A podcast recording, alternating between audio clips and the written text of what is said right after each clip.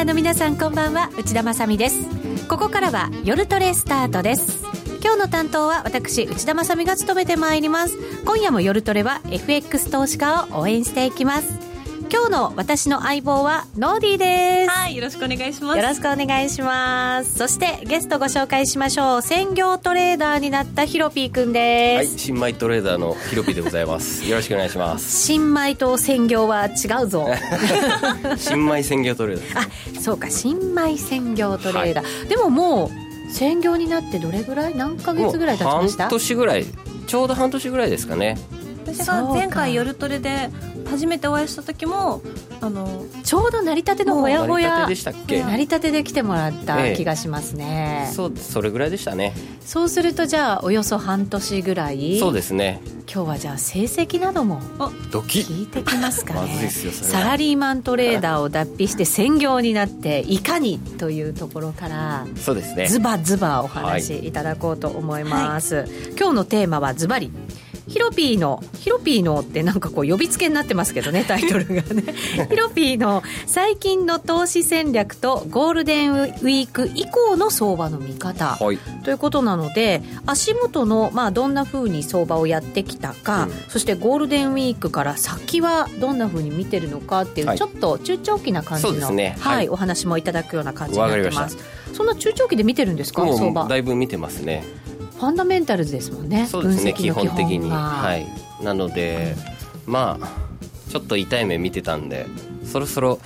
まああの今週からですねやっぱりリスクオンにしようと思いまして、えー、ドル円も日経ももう、痛い目見てたはどれぐらいというかいつ頃痛い目に遭ってたんですか、えー、それやっぱ聞きたいよね、うん、そうですね。人の痛い目に遭った話がね、はい、美味しい話になりますので、はい、そのあたりも伺っていきたいと思います、はい、えー、リスナーの皆さんもいろいろ質問をしたいなと思っていることもあると思いますのでぜひ番組ブログ、そして連動しているツイッターでお寄せいただきたいと思います。随時取り上げさせていただきます。みんなでトレード戦略練りましょう。それでは今夜も夜トレ進めていきましょうなんか魔法がかかったみたいな。キラキラキラリンっていう感じだったんで、ユーストの方には伝わるかな。くるくる遅いぞ。すいません。さて今日は専業トレーダーのヒロピー君をお迎えしましてお送りする夜トレですタイトルはヒロピーの最近の投資戦略とゴールデンウィーク以降の相場の見方と題してお送りしてまいります改めてよろしくお願いします、はい、お願いしますえっ、ー、と、サラリーマントレーダーから専業トレーダーになって早半年。半年ですね。どうですか、専業は。えー、まあ楽しいですね。すべて自由みたいな。ちょっと太ったんじゃないですか？そんなことないそんなことないですか、太ってますね。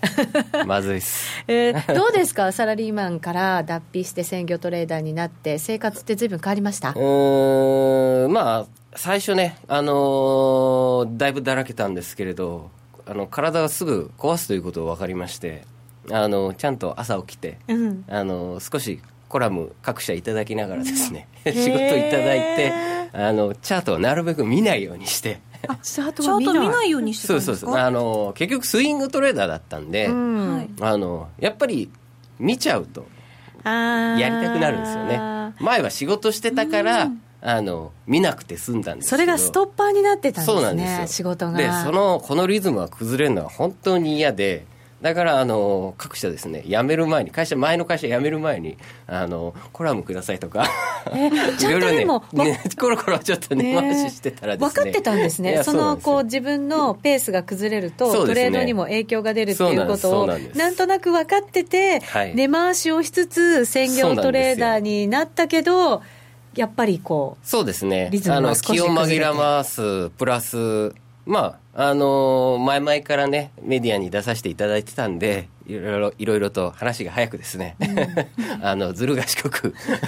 やりましたらあのちょっとあの毎日ですね何千文字と書いてて今自分のブログ含めて1か月10万文字ぐらいタイプしてるんですよ、えー、ちょっとやりすぎたなと思います。それサラリーマン時代より忙しいんじゃないですか？いやそうなんですよ。みんなに言われます。忙しいです。ねえ。おかしなことになってます、えー、ちなみになんかちょっと宣伝しといたらどうですか、はい、これとこれとこれ見てくださいみたいな。いやもういろんいやもうう とりあえずブログだけで結構です。まあでも結構凝縮されてますもんね。そうですね。毎日書いてよくまああのトレーダー仲間にもですねあのネタあるねと言われるんですけど、まあ、僕はあの為替に限らず株もあの株為替コモディティ全部見てますんで。幅広。ええ、あれもこれもって喋れるんですよね。なんで意外と書けるんですよ。なるほど、まあ、自分のブログとあとは各社1社ずつ月火水木金と、えー、やらせていただいております、えー、でもどうですか？サラリーマン時代よりも、うん、こうマーケットじっくり見見るような感じになったんですか？うんまあ見れちゃいますね。でも結局あんまり収益変わんないかなと思ってるんであとまあ見れ見れるがこそなんかリズム壊しそうなんでやっぱりあのね特にそれで不自由はしてないんで、あのー、サラリーマン時代のリターンあれば、まあ、十分でやっていけると自分では思ってますんで。じゃあペースは保ってそうですね。見る時間とかは決めてるんですか毎日？そうですね。まあ朝、うん。まあ、起きてちらっと見て。でそこから一回閉じて午前中のお仕事ちょっとしてで昼ちらっと見てああよしよしってのでまた閉じてまあ、午後はまあ YouTube 見てたり本読んでたりゴロゴロしてます。そんなチラッとチラッとで生きていけるんですね。もうあのいろいろ聞きたいことがたくさん私が聞きたいのはさっき言ったまず痛い目にあったっていうところか。らそうですね、はい、そういうところからき、ね、成功話はまあ置いといて、はい。ね、失敗話から確かに。最近痛い目見てたとおっしゃってましたもんね、はい。うん、そうなんですよ。あの実はですねあの、まあ、1月すごく、まあ、あの多分皆さんも結構あのリスクオフであの、ドル円120円割れからの大相場スタートして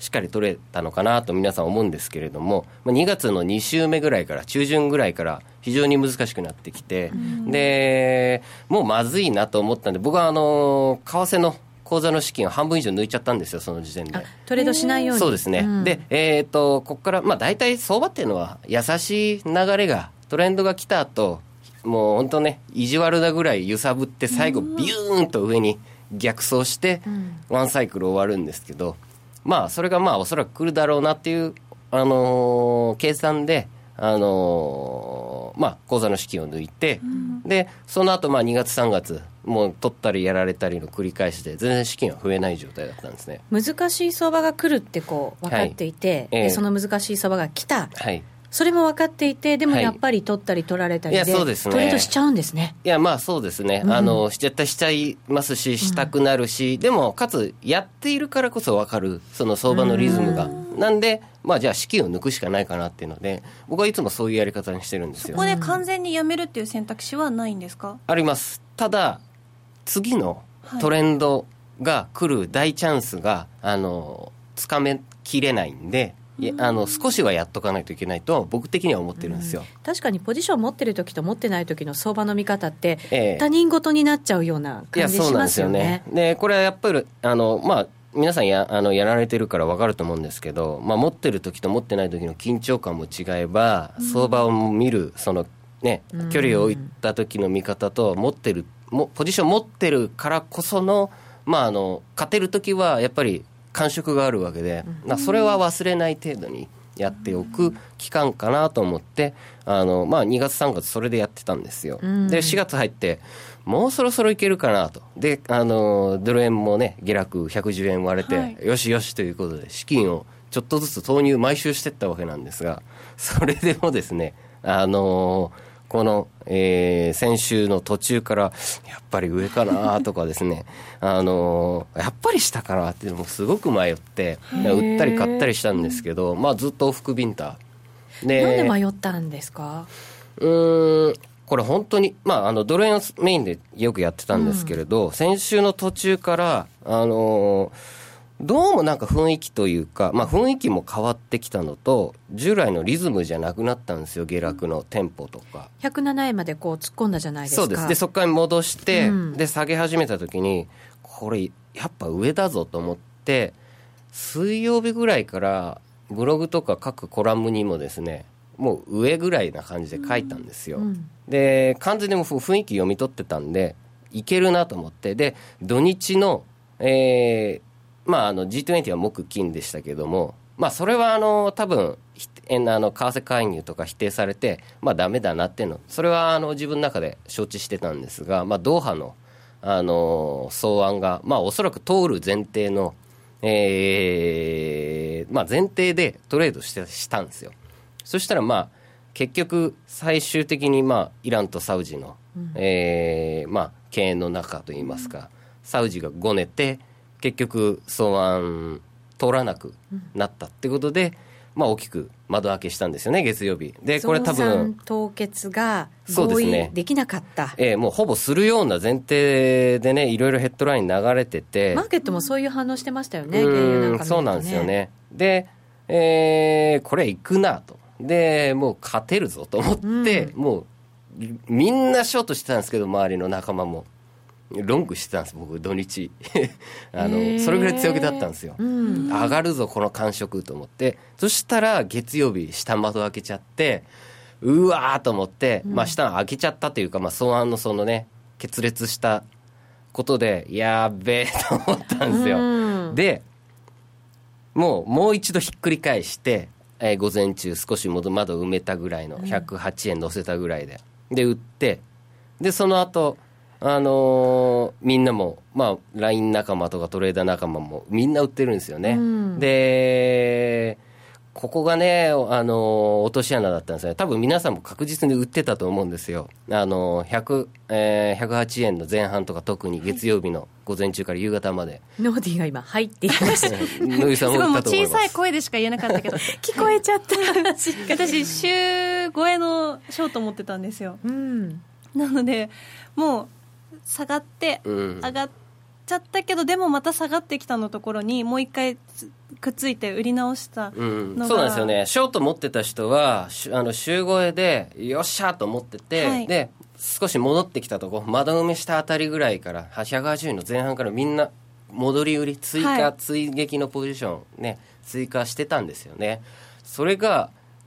大した戻りも、ね、確か108円割れたか割れないかぐらいで切り返して、はいでそこからもう、ね、下をやるあの動きがほとんどなかったんですよ。もうだって110円超えて111円、うん。目前ですからね。目前なんですよ。で、ええ。108の50超えてきてからやっぱり自分正しかったなと思って、うん。で原油も同じように上げてきて、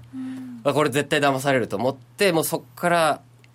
ひっくり返したショートをまたひっくり返して、うん。損切りして思いっきりロングしてもう倍返ししたんですよ。でそこから火水木金と今に至ります。はあ。なんでやっとちょっとあの損失した分を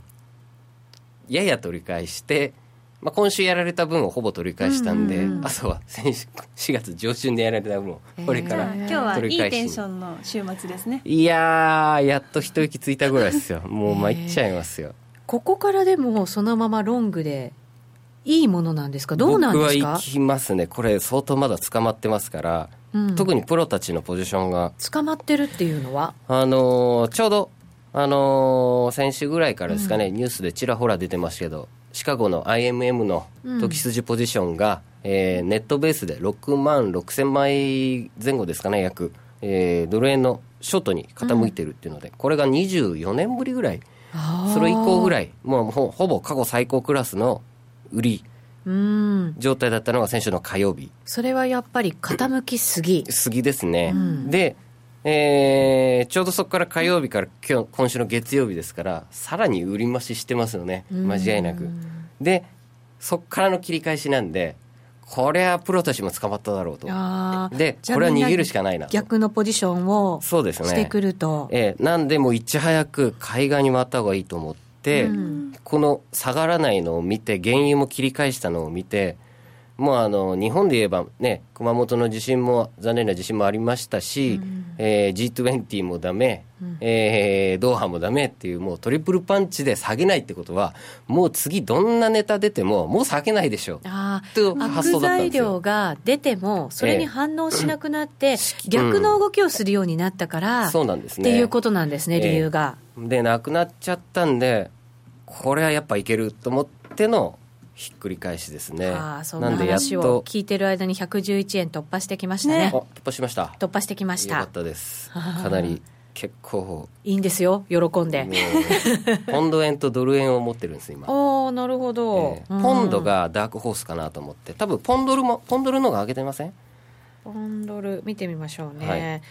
ノーディーもポンドね結構ポロジさん買ってたんですよねポンド円。えっと、ポンド円はその週1回持って帰った後買ってたんですけど昨日うん。のあ昨日の下落きつかった下落の時にもうちょっと私のポジションは全てなくなり、はい。心を静かに殺していき。僕も一回あの昨日は切らされましたポンド円そうなんで、でそっからもう買う勇気がなくなっちゃってて、うん。そういう時なんですかねやっぱり。みんなの勇気がなくなっちゃってる時にここういう動きが。切らされた後にひげ、うん、なんかちょっと短い時間し15分か5分かなんかたまたま見て、はい。いややっぱこれ上がるかなと。もうこれ勘です。もう経験値です。でちょっとだけまた買い直したんですよ。でうん。あの勝負はもうドル円一本勝負にしてたんですけどまた今日に入ってからあいけると思ってポンドも買ったんです。でなんでポンドかっていうとあのドル円やられ始めたんであの特にプロたちが。はい。あのリカバリーしなきゃいけないんですよね。うーん。ポンドドルとかポンド円すごくショートしてるはずなんで国民投票の離脱にかけて、うん。でそれが、えー含み益乗ってるやつを利食いする動きは絶対出るなと思って、えー、と先回りしたんですよ。多分5ドル5ドルとか5ドル円もだいぶショートして一番最初にやられたはずなんですよ。僕も売ってたんで分かるんですけれども。でその後ドル円売ってその後ポンド円とか、ね、ポンドドルもショートしてたはずなんで段階的に、あのー先先月の下旬あたりから5ドル強くなりましたよね特に、うんなぜか5強くなりました。ドル米ドルが強い最初オジ円が強い反応する。原油の動きが底堅くなってきてなのそうなかんですよねなと思って見てたんですけど、そしたらもうねやたら強くて5ドルが、うん強いですね。ここからちょっと、あのー一番最初の、ね、ポジションの解消がこれだったんですよね。うん。であのポジション調整っていうのはあの、まあ、僕いろいろ見てるんでコモディティも株もあの結構連鎖反応を起こしていくんですよね、あの世界のどっかがバランス崩してくると買い戻しが起こってくると次これ次はこのし投資通貨とか投資反応が早いものってありますよね。そうなんですよね、でうん。これが連鎖してくると思ったんで今一番遅れてるのはあポンドだなと思ったので、これは160円162円いくなと思って、もう月曜か火曜日ぐらいに早いもうブログに160円いきますぐらいのこと書いたんですよ。多分もう今言ったんですか？じゃあ111円今159円の670くらい。あそうなんですね。もうやれそうですね。なんでね。多分直近高いのは162円の50ぐらいまではん。上値余地残してるかなと、でも直近高値がこれ3月3月か2月ぐらいの高値ですよね。3月のお尻ぐらいか、ええ。が162円50銭台があってその前がえっ、と3月の14日？164円、だからそこに、うん。あの多分売ってったポジションがこう波描いてるはずなんで、うん。うんあの一回あの含み益を見てるはずなんで下の150円前半の、多分利利食いするにもしきれなくて悔しがってるはずなんですよ、なんで162円の50の上にかなりいるはずです。もう今この話聞きながらポジション作りたい気持ちでいっぱいですもん。なんでもうそこ潰しに行く心はヘッジファンドで、潰す気満々でもうもうそこまでもう引っ張ってやろうかなとチャートでもすごい綺麗なダブルボトムみたいな感じにそうですなって、ねちょうど目指すとこが160円160円これでもちょっと超えたあた162りだったんで。円とか164円とかいったらトレンドって随分変わってきちゃうんじゃないですか？変わっちゃいますね。変わっちゃいますよね。でちょうど今週ロイターかな、うん。はいえっ、と国民世論調査,、うん。調査みたいな、えー途中経過みたいな、はい。あのどっかの歩道のね会社がやった英国の、えー確か離脱派残留派。残留派が10ポイント上回ったぐらいなニュース流れて、あのあ上回ったんだ。そうなんですよ。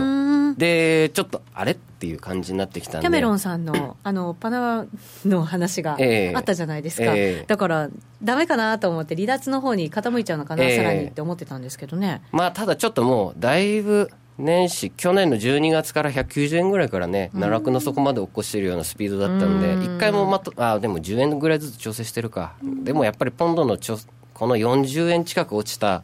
あれで調整だったらやっぱ20円ぐらい半値戻しじゃないですけど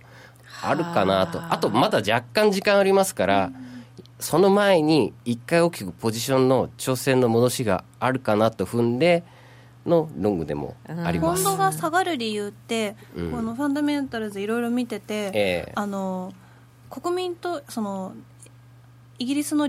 EU 離脱以外にも、うん。何か下がるり下がるなって思ってる理由ってあるんですか？うーんと、まあ、要するに、もし EU から逃げてしまったら、はまあ、まずあのヨーロッパ圏の、まあ、金融センタ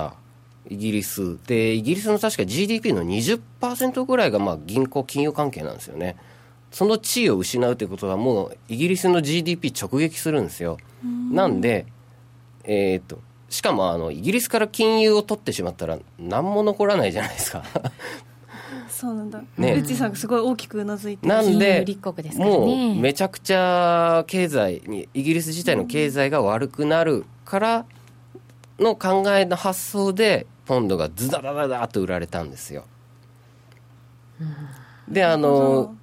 あのロンドン市長のボリスさんでしたっけね、あはい。のなんか一番人気の政治家の中で。もうで次期首相になるって言われてる。でそのボリスさんが先月ぐらいか先々月かもう、あの離脱の方がいいんじゃないの、うんぐらいなこと言っちゃったんでさらに売り込まれたって、はい。でもう本当に売り込まれすぎたんでそれからの調整を、えー狙うプラス、ああとあと北海ブレンドが原油ねあのすごく回復してきたんで、あの多少、あのインフレ率にも貢献するかなと。うん。じゃあもうあんまり下げる理由も。えっと、あまだまだ全然6月に向けてちょうど丸2か月ぐらいありますけれど1回はこのね、あのー資源価格の巻き戻しとリスクオンの波に紛れ込みながら思いっきりポンドも戻すはずなんで、うん。一番出遅れてるんでうん多分オーバーシュートするかなと思ってます。はいはいここからを考えたときに、ポイントに置くべきものは、そのイギリスの動きなんかもきっとあると思うんですけれど、ええ。来週になると、まあ、日銀があったり、FOMC があったりするので、そのあたり、どうなんでしょうね、どんなふうに乗り越えていくのか。うんまあ僕がせっかく持ってるポジションもポジショントークも含めて上目線です。あのー今日もねあのドル円ドル円じゃねえや。あの日銀の、えーマイナス金利のあうん。の貸し出し銀行の方にも適用するっていうので銀行株が急騰してましたんで、うんここから出た話なのか。そうですね、確かこれ、マイナス金利導入の時もなんか似たようなね、リークしてるような、えー、猿芝居のような感じのネタがありましたけど、あのこれ、みんなし前回をね、覚えてるんで、まさかややるかっていう雰囲気になってきたんで、より巻き戻しあるかなと、だからもう今、111円超えたんじゃないですかね。うん。だってもう今日一気に100あれ？今日の午前中昼間は109円前半でしたもんね、でしでした。た。ぐっとまた伸びねて。近く100ね2円近く上がってるんで、でニューヨークまだ、えーぼちぼち始まりますが前につけちゃったんでこれはクローズまで楽しみですね。ね、金曜日の夜、どんなふうに動いてくるのか。えー巻き確かに。あのたまに年に1回ぐらいニューヨーククローズまでもう巻き上げるときは巻き上げる。どっちかに思いっきり突き上げるときがあるんで、今日そういうのにならないかなと、ね、ニヤニヤ金曜日の動きによって、また東京のオープンがね、そうですね、はい。もう5で月あ。あの土日も多分 いろんな報道が出るはずなんで、うん。それに備えてちょっとリスク回避でもう絶対このショートポジション閉じる動きがさらに加速しきってくるんじゃないかなと思ってます。ロングしてるけど、日銀にはしご外されないか不安だっていう声もありますね。まああるでしょうね全然、ねなんで手前まででうん一回リグっとくのがいいんじゃないですかね。やっぱ、りイベント続きますからね、うん。ここからね。どうですか、その後の動き考えると、ゴールデンウィーク後もちょっと今日は見据えていきたいと思うんですけど、さらに売り直されてしまうのかっていうところもあるかと思うんですけど、うん。ポジション調整なら。まあ一回直されて押したところからの勝負かなと思ってます。なんで、まあ、これがどこまで上がるか日経もドル円もどこまで上がるか分かんないですけど、うん。まあ、最後乱高下して必ずトレンドの終盤にはどんどんウェーブがこう荒くなってきて、で最後ねあの一番天井のあたりで大陽線大陰線上髭下髭長いのつけてタコ殴りし合って最後逆に弾ける、うん。この動きが出てきますんで初めの初動のウェーブでは安易に利食いしたりしない。あ利食いもあの利利食いしすぎないとか、うん。ああのまあしすぎないですね、ちょっとずつウェーブが荒くなってくるんでなんでしょうこう広がっていくんですよねトレンドってこうやって、初めだらだらこう上がってって。で実態がどんどん長くなってきて。でみんな向きになってくるんで。だからそういう、まあ、心理的な、えー動きが出るんでしょうけれど、まあ、それをしっかりと見届けて初めの時のウェーブはビビらずにホールド。で、まあ、しっかり押したらとりあえず目つむって少し追加してみるとか含み益が出てるんなら。で含み益が出出てなくてもうポジション切っちゃったんならまあもう少額にしといた方がいいです。必ず馬場引くようになってますから、で最後見届けたあたりで乱高下してしだしたらまあもう適当に平均値取りに行くような気であの3回ぐらいに分けて利食いしちゃってもいいのかなと僕的には思ってます、まあ、あくまで調整の戻しなんで、はい。まあ、まもなくゴールデンウィークということなので、はい。あえて聞きますけど、ゴールデンウィーク中に短期売買をやるとすれば、うん、難しいですね。できるアドバイスは？うーん、いやー、難しいな、ゴールデンウィーク中か、本当に日銀次第ですけど、もし緩和するんだったら、もうただ買いでいいと思います。で、まだあの本邦税、投資機関、あー本邦税から、まあ、GPIF 含めた共済とか、年金関係がまだ毎日買ってきますんで、うん。5月中旬までは続くはずなんで、5月中旬まではロング狙い。そうですね、うん。おしめ買いロングでいいと思います、リスクオンでいいと思います、もはい。う当分、うーん、まあ、リスクオフにはなかなかもう戻らないかな、あと、秋はもうね、アメリカの大統領選挙ありますから、あのー当面、大きなリスクオフはもうほぼなしでいこうかなと、僕の中では。うん秋って結構なんか危ないことがあったりとかするっていうのがなんで、相それが場ですけど。終わって。からじゃないですかね、あー。11、12あたりは美味しいんじゃないですかね、なんで、それまではちょっと難しいかもしれないですけども、地利上げ、ダウも意外と高値超えてくるかなと思ってます、もうあと300ドルか400ドルぐらいですもんね、高う値、ん。史上最高値まで。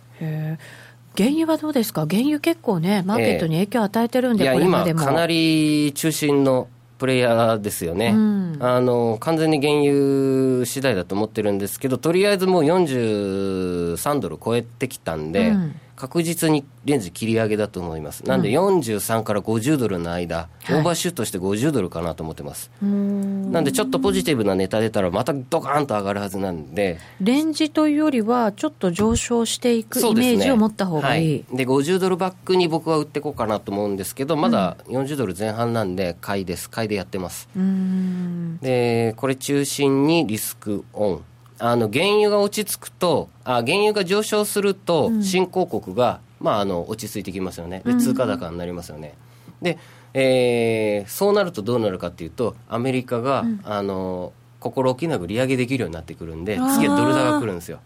うん。じゃあもうちょっと下向いてたところは本当にそうですね。考え直してええ拾い直してっていいと思います、なんで先にあのオージードルとかねニュージードルがガーッと上がってきたんでその後やっぱりねドルが買われ始めるはずなんで、まあ結局最初はまあクロス円でねあのロングしててその後ドル円でロングしてまあやってればいいんじゃないのかなと思います。うん。原油が上がって、まあ、ドルが買われてきて、ダウはちょっと下行きますか、そうすると。ダウダウいやダウもう地利上げじゃないですか、あそうですか。なんか2013年、14年ぐらいの、なんか毎日数十ドルぐらい上げていくような、おじわじわした、うん長続きする感じでですかね。まああの、高値超えてバブル、最後のバブル相場じゃないですか。んで、大統領選挙終わって、来年にかけて本場のリスクオフがドーンとくるはずなんで、そのタイミングで金がついに一気に史上最高値超えていくかなっていう僕の勝手なシナリオです。うん。日銀が緩和しても材料出尽くしになる可能性はありますか？という。うーん、まあ難しいですね。うん。なんかやるだろうっていういや動きは。でもちょっと今世界がリスクオンの流れになってて、うん。日経だけ一番出遅れてたんで意外と出し尽くしにならずに追いかけるんじゃないですかねダウとか、あの欧州の株価を。うん。じゃあそろそろ時間となりましたので、はい。ドル円の高値、はい。まあ、足元どのあたりまで見ておきますか？じゃあまあ直近ベースで今晩。はい、うわーいくか今な晩うわ111円いきましたけど。ええ112トライ。トライ。トライ。トライの動き見せる。強気、えー上方修正してんな自分でも。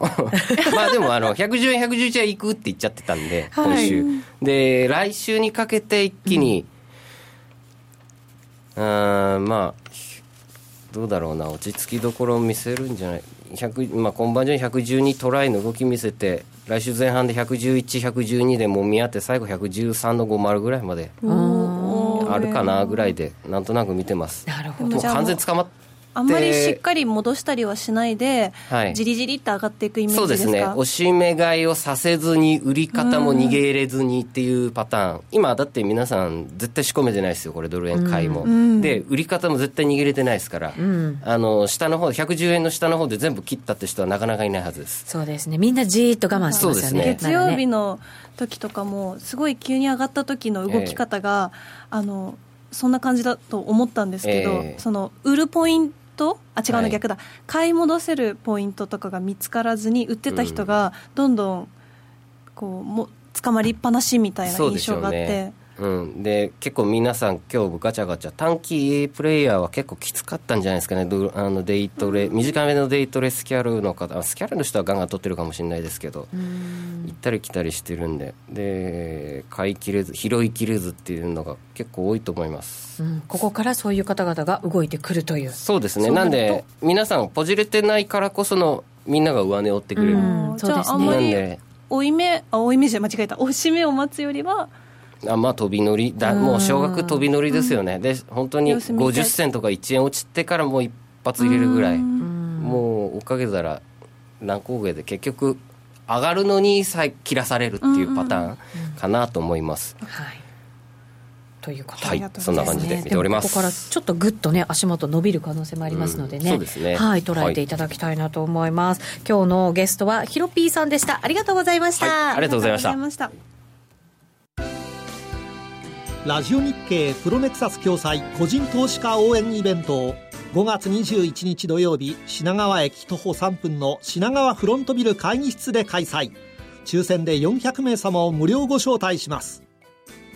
桜井英明さん杉村富夫さんによる株式講演会やインフォテリアサンセーランディック他の IR プレゼンテーションをお送りします。お申し込みはおはがきに住所氏名年齢職業参加人数を明記の上郵便番号105-8565ラジオ日経5月21日東京イベント係まで。ファックスの方は0362057809締め切りは5月12日必着。ラジオ日経ホームページでもお申し込みが可能です。当選者発表は招待状の発送をもって返させていただきます。教えて高野さん。教えて高野さん。はい、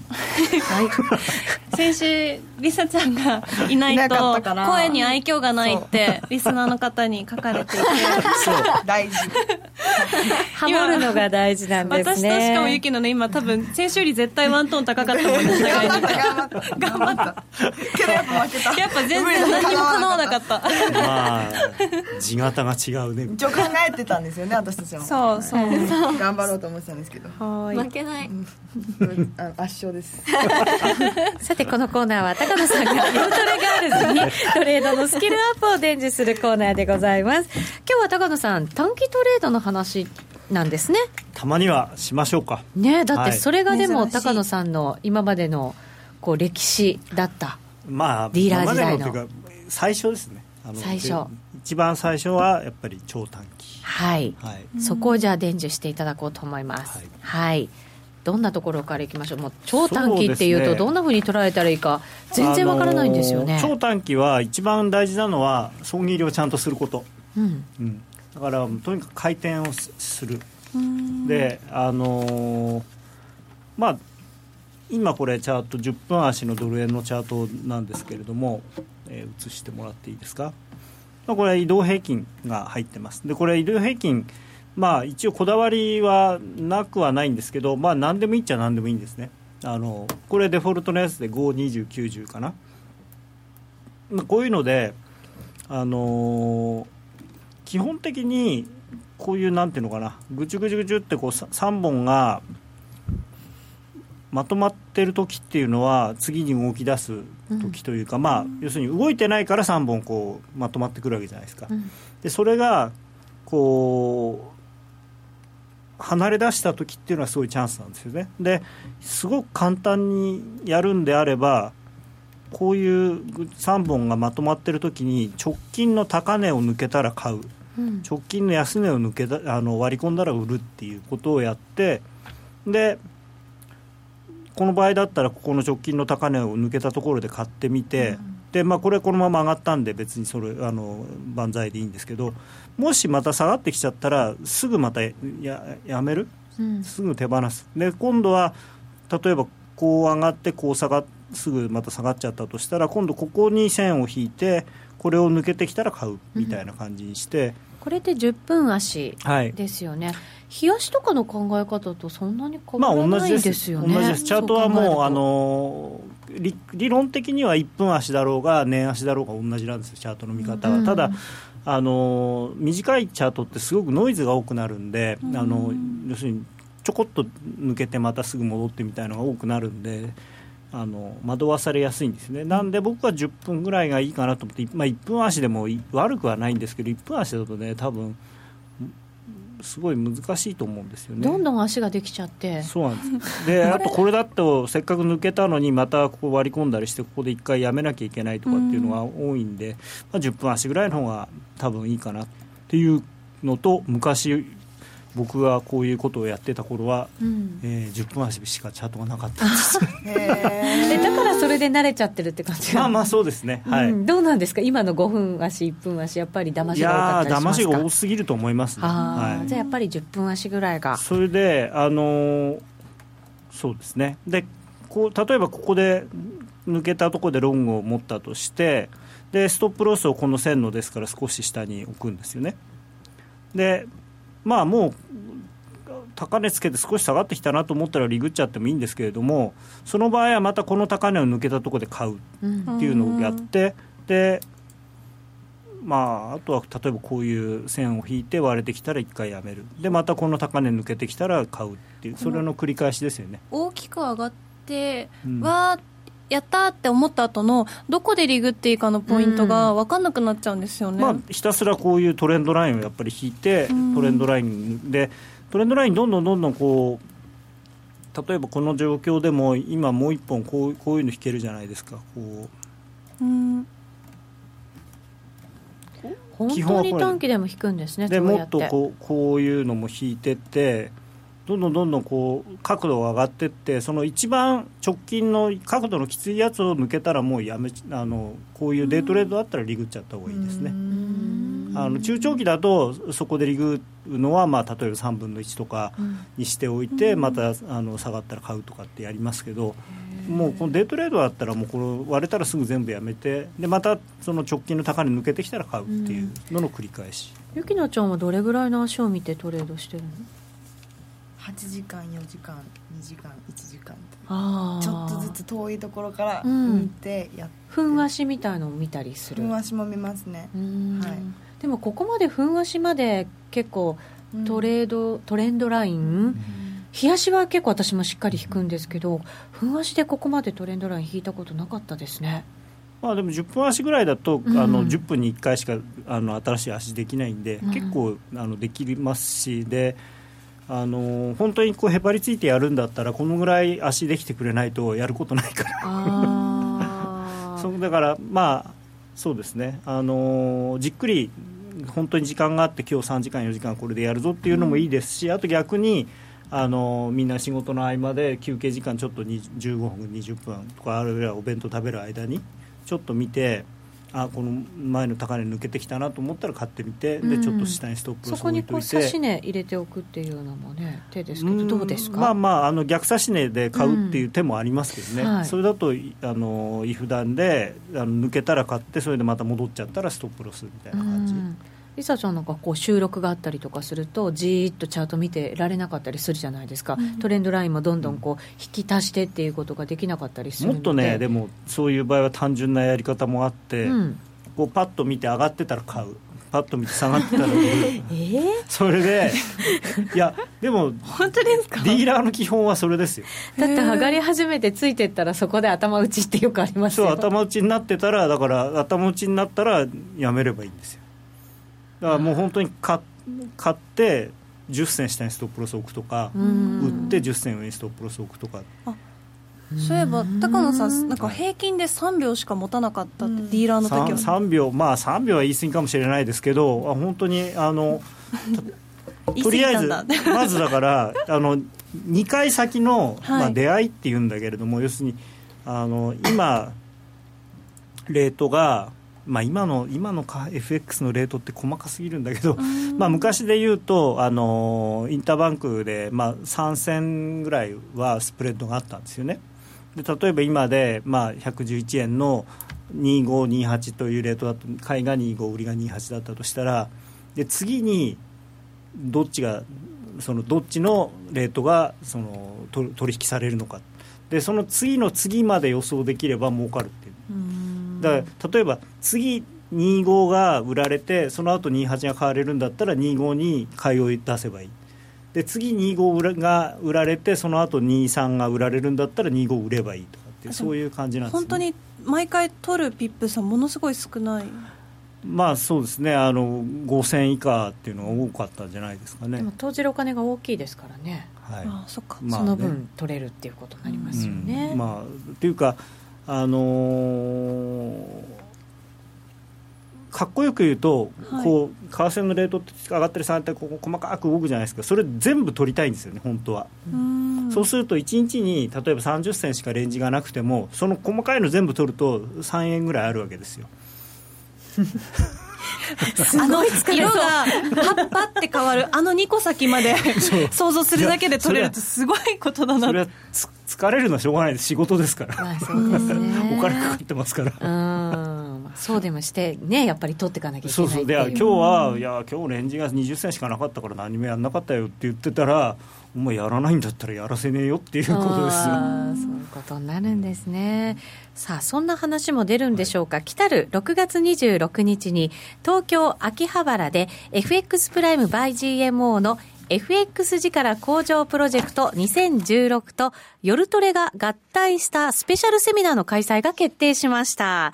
FX 力向上プロプロジェクト2016のコンセプトである取引のヒント、分析手法のいろは、そして今後の相場展望を学べるのはもちろん夜トレでおなじみのメンバーも勢揃いということになります。さらにスペシャルゲストとしまして、現役ファンドマネージャーの石原淳さんも登場されるということです。この夏最初のスペシャルイベントにぜひご参加ください。詳しくは夜トレのホームページをご覧いただきたいと思います。高野さん、どんなセミナーになりそうですか？そうですね、あの石原さんはなんかすごく実践的なお話をしてくださるみたいなんで、はい、そのお話を伺った後に、あとはまあ現状の現状とこれからのまあ市場のことに関して、私と柳沢と、うん、で、えー、あとみんなも一緒になって、はい、えー、パネルディスカッションみたいな形で、はい、えー、内田さんがね、来てくださらないんですけど、まあ、鹿内さんと。はい、はい、申し訳ありません。はい。次は参加させていただこうかなと思いますだから今回はあれですよね。生鹿野内さんと生ノーディーと 生ゆきなちゃんと生りさちゃんを見に生高野さんとね。生高野さん はいぜひ内さんがいない分頑張頑張ります、よろしくお願いします。続くようにはい。詳しくは夜トレのホームページ、はい、また FX プライム by GMO のホームページでも告知させていただきますのでご覧いただきたいと思います。なお、お申し込み先は FX プライム by GMO となります。ご了承ください。さて、もう一つお知らせです。相場が大きく動き始めた今だからこそ、FX にチャレンジしてみませんか ?FX プライム by GMO では、多彩な FX 商品を提供しています。自由に取引できるスタンダードな FX なら選べる外貨を、ストラテジーを選んだり作ったり、システムトレードをするなら選べるミラートレーダーとちょいトレ FX、そして値動きが小さくても取引チャンスがあるバイナリーオプションの選べる外為オプション、自分の投資スタイルに合った FX を選べます。FX を始めるなら FX プライム by GMO をご利用ください。株式会社 FX プライム by GMO は関東財務局長金賞第259号の金融商品取引業者です。当社で取り扱う商品は価格の変動などにより投資額以上の損失が発生することがあります。取引開始にあたっては契約締結前交付書面を熟読、ご理解いただいた上でご自身の判断にてお願いいたします。詳しくは契約締結前交付書面などをお読みください。毎週火曜午後4時30分からは、世界の株価で資産運用。日経平均をはじめ世界の株価指数にスポットを当てインデックス投資の魅力を探っていきますパーソナリティは国際テクニカルアナリストの福永博之さんでは5秒で番組 PR お願いしますその日の相場動向からマーケットトレンドやテクニカル分析まで聞きたいこと満載で、5秒じゃ足りませんね。続きは番組で。世界の株価で資産運用は毎週火曜午後4時30分から。金沢の老舗酒蔵に学ぶ奥深き発酵の世界。ラジオ日経では好評の日本酒のワークショップ第2回を6月11日土曜日に実施。日本酒の歴史をたどりながら夏ならではの日本酒の楽しみ方を体験。蔵元に直接学べ交流できるめったにない機会です。お土産付きで利き酒もたっぷりとお楽しみいただけます。お申し込みお問い合わせは、ラジオ日経日本酒をインターネットで検索、ホームページからどうぞ。高野康則の今夜はどっち？このコーナーは、真面目に FX、FX プライム by GMO の提供でお送りします。ここからも FX 取引を真面目に、そしてもっと楽しむためのコーナーです。よろしくお願いします。よろしくお願いします。さて、まずは高野さん、今週、はい、どんなところを注目されてきましたか？今週はですね、えー、先週、まあ、この夜トレでもお話ししたんですけれども、まあ、週末に大きな材料が2つありますと、G20 と、それから産油国会合と。はいこれがですね、参りましたね。えっ、ー、とまあ、あのニュースの出る方向的には私が考えてた通りの方向だったんですよね。でまず G20 でいうと、まあ、僕が考えていた以上に日米のこう乖離がひどかったと。なかなかあのーね、ルー財務長官もあの記者会見で、日本は通貨の競争的切り下げを回避すべきって、日本はって言ってましたからね、これはちょっとびっくりと。はい、で、まああのこれ、まあ、こういうようなことをですねあの言ってたんですけれども、これ、まあ、出てますよね。うん、で、えー、よいしょ、ああ、行き過ぎた。でまあ、結局はその日本としては120円台から107円まで下がったことで、まあ、円高になったじゃないかっていうふうに言いたかったんで、うん、そうだよね、大変だねって言ってほしかったんですけど、うん、まあ、結局は、えー、そんなこと思ってるのは日本だけだったと。何言ってんだ、80円が107円になったんじゃないかってみんなは思ってるわけですよね。はい、であのまあ、アメリカにあれだけはっきり言われたんで、やっぱり買いには相当にハードルが高いっていうのは、これ、事実だと思います。はい、でまあいろいろ言ってる人いますけど、僕の個人的な感覚でいうと、95円とかを切れない限り、買い介入っていうのは、まあ、まず無理だと思いますね。あのそんなに FOMC っていう、アメリカの財務省と日本の財務省は仲良くないですよ。あそういうもんなんですね。はい、それと、えー、もう一つですね、ドーハの悲劇だったんですけど、ドーハの喜劇になってしまったというか、あのー実は日曜日にとある人に、どうなんあ日月曜日の朝、大丈夫ですかね？っていう相談をされて、まあ、ニュースを見つつ、あのその時のニュースだと、10月まで増産凍結で合意へっていう、うん、そういうニュースが出たんですね、ロイターで。はい、でああ、それだとドーハの悲劇にはならなかったなと思ったんですが、ただ、結局ね、あの結果としてはやっぱりサウジは嫌だと。でしかも僕はこれプラスアルファサウジが増産を示唆してたのがやるなとぶち込んできたなこいつと思ったんですけど、なのに原油がなぜか上がったと、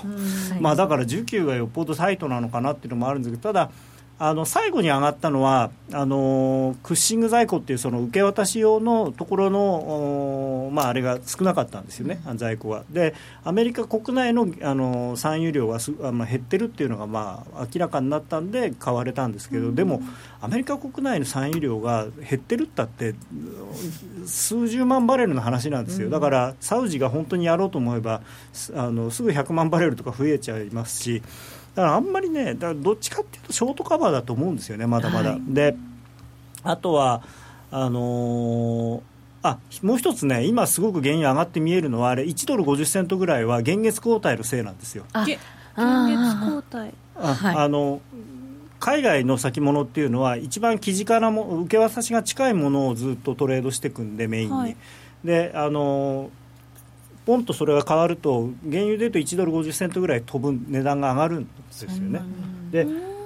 木先のものっていうのは要するにその間持ってなきゃいけないんで倉庫料っていうか、まあ、この場合なんていうのかなタンクのお金がかかるんで、だからまあ、今、例えば44ドル50セントだとすると、前の現月で考え当てはめると43ドルぐらいなんですよね、だから見た目以上に上がって違ってこう、ね、あの決められてるんですよね、その期限というか、はい、だからまあそういうのはちょっと惑わされちゃいけない、あと今日の、なんでこういうのが出るかなっていうのは思うんですけど、いや、日銀のね、あの、うん、来週のあの決定会合で、その金融機関への貸し出しにもマイナス金利適用を検討って、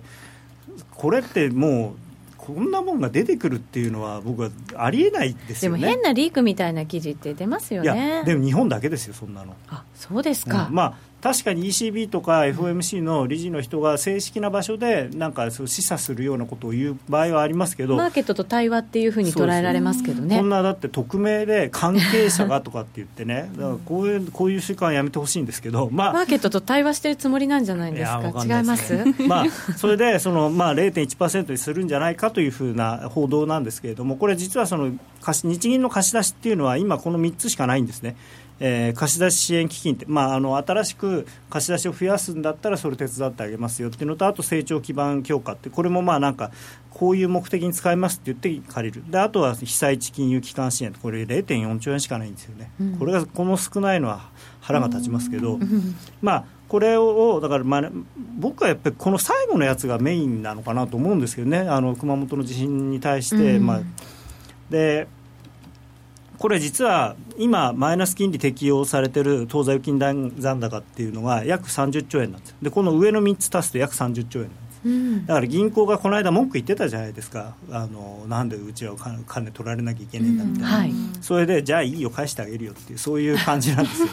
だからあんまりね、これ、効果ないんですよ。ななんかそういうふうに聞くと、効果なさそうな気がしちゃいますね。で、はい、あと、マイナス金利をいくら拡大したって、あの貸し出しなんか伸びないんですよね。だってよくそのマイナス金利を日銀に払うぐらいだったら貸し出しに回すだろうっていう解説をする人がいるじゃないですか、はい、貸し出しってあの面白いななんてどう説明したらいいのかな。例えば、えー、A 銀行が、えー、お金を100億円持ってますと。うんでその100億円に対してマイナス0.1%かかってるの嫌だからじゃあ誰かにお金を貸しましょうと。で内田正美さん50億円借りてください、うん、で内田正美さん50億円借ります。で借りた50億円をどうするか。家に置いとかないじゃない、うん、普通借りた50億円を B 銀行に預金する、うん、で B 銀行に預金すると結局だから A 銀行と B 銀行足してみるとこっちから50億円減ってこっちは50億円増えるだけだからあのなんだから当座預金その銀銀行の持ってるお金の量って変わらない基本的に。全体を足しちゃうと足しってことですよね。だからマイナス金利にしたからって別にそれをこう場所が移るだけですね、まあ、ババ抜きをすることにはなるかもしれない。ぐるぐる回って。あの内田さんが A 銀行に口座持ってたら A 銀行から借りたお金を A 銀行の口座に入れるんだからそしたら持ち主が変わってるだけで A 銀行的にはお金の量変わらない。そうですよね。で世の中全体から見るとあの現金で流通してるお金の量ってのはすごい少ないんですよね。で基本的に今電子決済とかって全部銀行の中で動いてるだけだからマイナス金利をどんなにあの増やしたところで別に貸し出しが増えるっていうことは本当はない。あまあもちろん最終的に借りる僕らがマイナス金利で借りれるようになればもしかしたらあの使わないお金でも借りようとかね、でも確かに企業が借りる分には結局当座預金になるからあんまり効果がその企業が使おうとしないなんかだからね勘違いしてるんですよ。で、うん、使うって言っても使っ、うんその企業は設備投資をして、まあ、そのお金を誰かに払う。でその誰かはやっぱり銀行にそのお金を持ってく。るあれ？設備投資に使ってくれればそれでもまだいいですけどね、だから現金まいてくれればいいんですよ個人にね、えー、貯金しちゃだめよっつって。まあ ね。そんなことしないですよね。でまあだからこれはね効果はちょっと微妙かなと思ってます。でちょっとこれ今夜はどっちではないんですが、はい、あの今後の少し中期的な話ですごく大事だなと思うのがありまして、はい、これ奴隷の月足の一目均衡表なんですけれどもこの基準線がですね113円の30銭にあるんですね、うんまあ、30銭だったり33銭だったりその会社によって違いますけどここはですねかなり大きいと思います。ここをあの月足の終値ベースで上抜けないとやっぱりまだ下があるというふうに考えないといけない。でこの月足の基準線ってこうずっと過去を見ていただければ分かるんですけれどもまあ、そう簡単にそう行ったり来たりはしないんですよね、1回抜けると、やっぱりしばらく抜けてる、1回上回るとしばらく上回ってるあそういう特徴があるんですね、うん、そうすると、下抜けちゃいましたから。まあ、だから分かんないですけどね、そのまあ、日銀のなんか追加緩まあ、あと今日すごくあれが効いてるのは、当然その、まあ、マイナス金利をその貸し出しにも適用するっていうのは、追加的にそのかマイナスの幅を増やしたりあの量的緩和を増やしたりすることの布石じゃないかというふうに思われているので、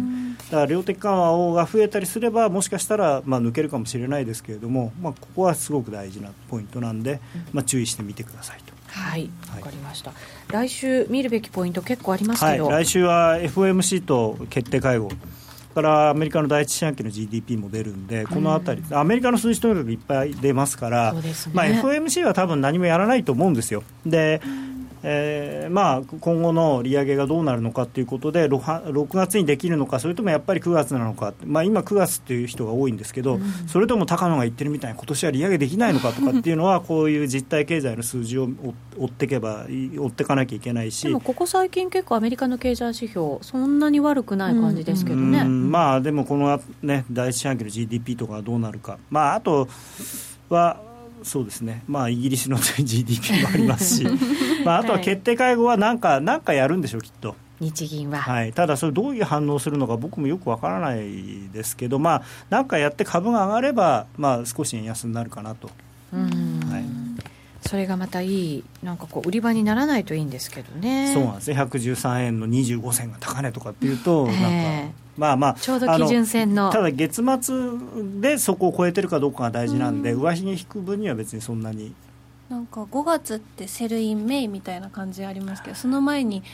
1回上げてからまだ下見る可能性も全然あるってね。そうですね。あのちょっとね、ニューヨークダウが嫌な嫌だなと思ったのが、うん、1万8000ドル台しっかり乗ったのかなと思ったら、昨日もうすっと下がってきちゃってたんで、うん、もう一回上がって、まあ、ただ、もう最高値目の前なんで、ニューヨークダウは、それを考えると神経質な感じで、うん、しかもそのセルインメイのあと半月しかない状況で、果たして高値取っていけるのかなっていう。はい為替やっぱりね向こうも見てると思うんで企業とかは。そうドル高になると、ね、アメリカの株下がりますからね。そうなんですよね、うん、さて現在ドル円が111円36銭から37銭先ほど40銭つける場面がありました、はいなんかこう上にあ止まらないような感じになってきましたがあえて伺います。高野さん今夜はどっち？ちょっとねユーロ円を買うという。えー、そっち来たあのこれ4時間足なんですけど、ちょっとここで1本余計な足があるんでこれを無視するとねはい、えーと、一応ヘッドショルダーズボトムになってるんですよね。そっか。あの日本語日本語でいう逆三尊、で一応これこうやると計算値が出るんですけどこのこの1本無視してるからこれは綺麗な形ではないんですけど127円台っていうのが目標値出るんで、うんはい、まあ、ちょっとこうまあ宝くじ代わりに買ってもいいのかなと。あそれぐらいの気持ちでっていうことですね、はい、えー、高野康則の今夜はどっち？このコーナーは真面目に FXFX プライム by GMO の提供でお送りしました。さあそろそろラジオの前の皆さんとはお別れのお時間となりました。来週イベント盛りだくさんですからね、はい、あとですね5月に札幌でセミナーをやるので、それを、それもぜひはい詳しくは FX プライム by GMO のホームページご覧いただきたいと思います。それでは今日はこの辺りで失礼いたします。さようなら。さようなら